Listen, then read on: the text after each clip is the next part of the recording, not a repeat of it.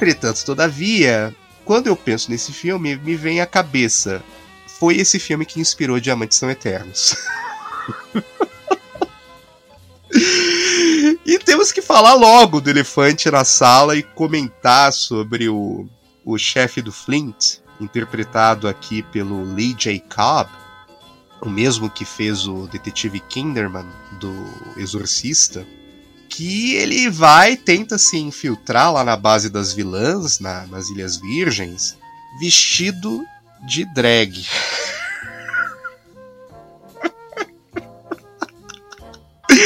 Nós estamos aqui diante do professor do nosso eterno mascote, Charles Gray.